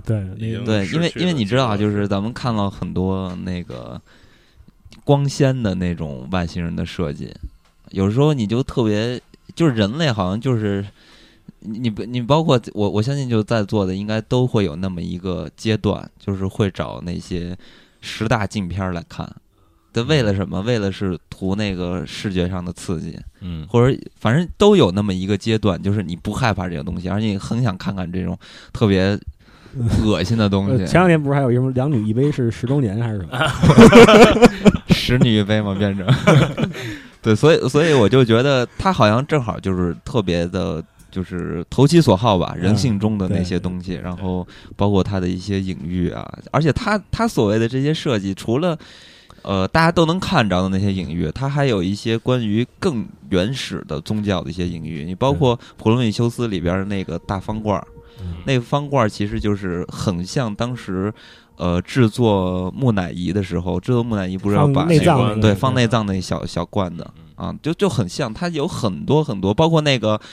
呃《普罗米修斯》里边那个蝴蝶蛇，嗯，那个蝴蝶蛇，然后就很像那个呃，就那个叫什么那神话里边就那个诱惑亚当与夏娃的那条蛇，嗯。飞蛇嘛，然后就说它长得很漂亮，然后会飞之类的，就很像那个蝴蝶蛇嘛。嗯。所以说它里边有很多很多代号，它不仅仅是咱们能看到的嗯什么生殖崇拜的这些，东西，那都是很浅显的一部分。对，这就是很嗯浅显的，它有很多更大的这个积积累，包括这里边的音乐，它有视一些视觉化的表现。你你看那个，很多人都在说，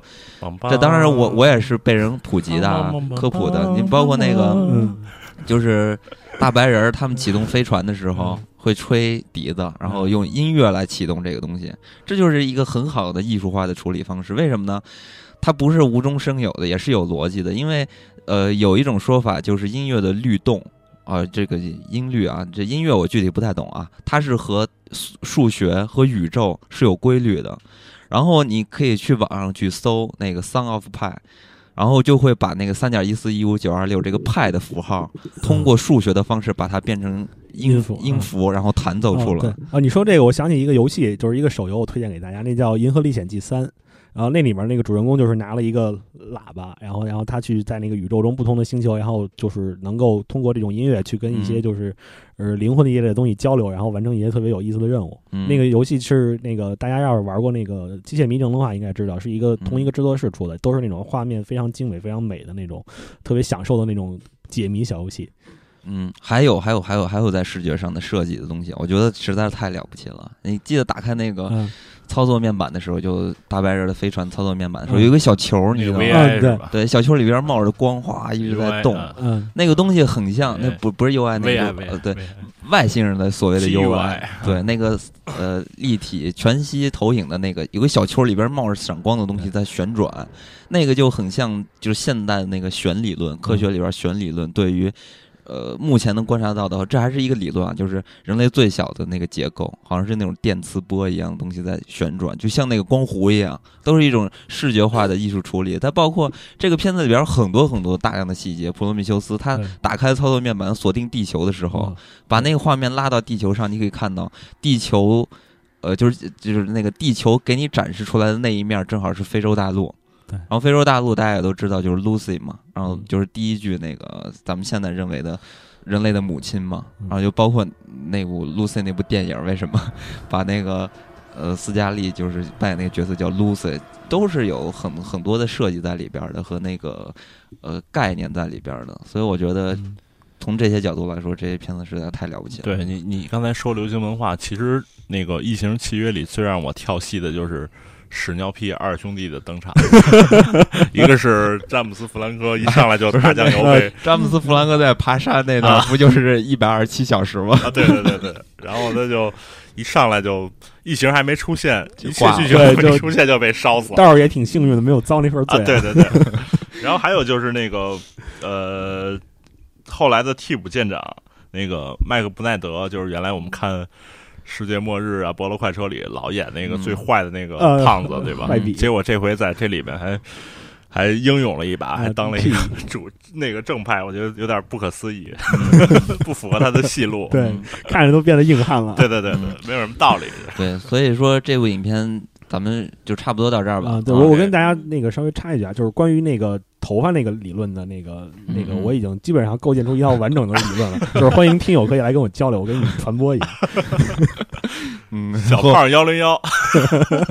然后最后最后再说一句吧，就是呃，虽然这个片子在国内的公映版是有些瑕疵的，对吧？嗯？呃，再加上那个呃叫什么来着，《异形契约》这个片子，它也算是一个粉丝向的电影儿，但是我觉得它依然是一部还是需要观看一下的影片，因为在这个片子里边儿，你认为它好和坏，我觉得主要是在于你自己的看法，嗯但是。呃，有些东西是客观存在的，就是创作者对于这个影片的一些想要表达的东西，我觉得这些是客观存在的。那这些东西能不能被你去发掘，我觉得这就是个因人而异了。但是你你觉得这个影片不好，那是因为你的主观认识，但是并不能客观的去说明这部影片或者这一系列影片的一个不好。我觉得，对，有有的时候看电影，你要是耐下心来的话，你能发现很多，就是嗯，尤其是异形这种电影，你会发现它是非常精致的。嗯，对嗯，所以我觉得比神奇女侠好看，比木乃伊也好看。没错对，所以我还是会呃接着期待异形，然后咱们下次这个这叫什么？刚才小新说咱们是叫人工智能组，对人工智能能组可以去聊一下更加人工智能的话题，就是《银翼杀手》了。呃，哦越来越对这个雷老头儿，雷神、封神了已经。对对对，觉得兴趣盎然啊，真的是太太了不起了。嗯，那咱们本期就到这里吧。嗯，嗯，跟大家说再会。拜再拜会拜拜。